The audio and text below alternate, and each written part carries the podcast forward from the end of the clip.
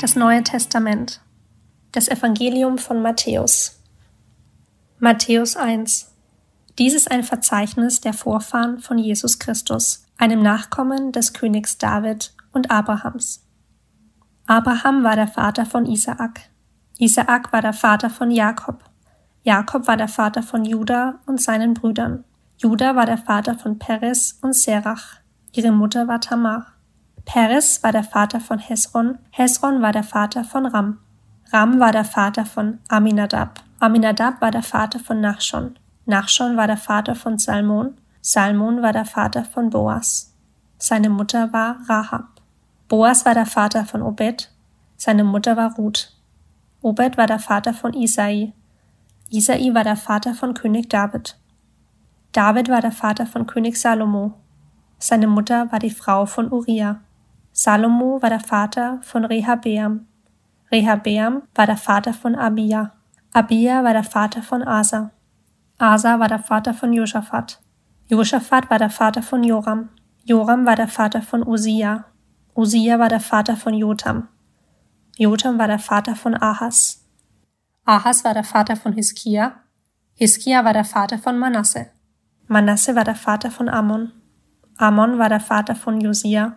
Josia war der Vater von Joachim und seinen Brüdern, die in der Zeit des babylonischen Exils geboren wurden. Nach dem babylonischen Exil Joachim war der Vater von Shealtiel. Shealtiel war der Vater von Serubabel. Serubabel war der Vater von Abihud. Abihud war der Vater von Eliakim. Eliakim war der Vater von Asor. Asor war der Vater von Zadok. Zadok war der Vater von Achim. Achim war der Vater von Eliud. Eliud war der Vater von Eleazar. Eleazar war der Vater von Matan. Matan war der Vater von Jakob. Jakob war der Vater von Josef, dem Ehemann Marias. Maria war die Mutter von Jesus, der Christus genannt wird. Von Abraham bis König David sind es insgesamt 14 Generationen, von David bis zum babylonischen Exil wiederum 14 und noch einmal 14 Generationen nach dem babylonischen Exil bis zu Christus.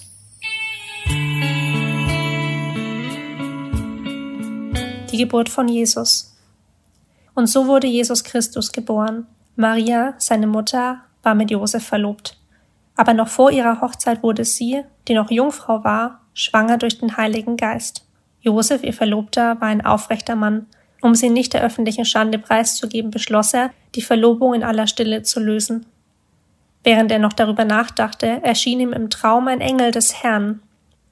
Josef, Sohn Davids, sagte der Engel, zögere nicht, Maria zu heiraten, denn das Kind, das sie erwartet, ist vom Heiligen Geist. Sie wird einen Sohn zur Welt bringen, du sollst ihm den Namen Jesus geben. Denn er wird sein Volk von allen Sünden befreien. All das geschah, damit sich erfüllt, was Gott durch seinen Propheten angekündigt hat. Seht, die Jungfrau wird ein Kind erwarten, sie wird einem Sohn das Leben schenken, und er wird Immanuel genannt werden. Das heißt, Gott ist mit uns. Als Josef aufwachte, tat er, was der Engel des Herrn ihm gesagt hatte. Er nahm Maria zur Frau. Josef aber rührte sie nicht an, bis ihr Sohn geboren war. Und Josef gab ihm den Namen Jesus.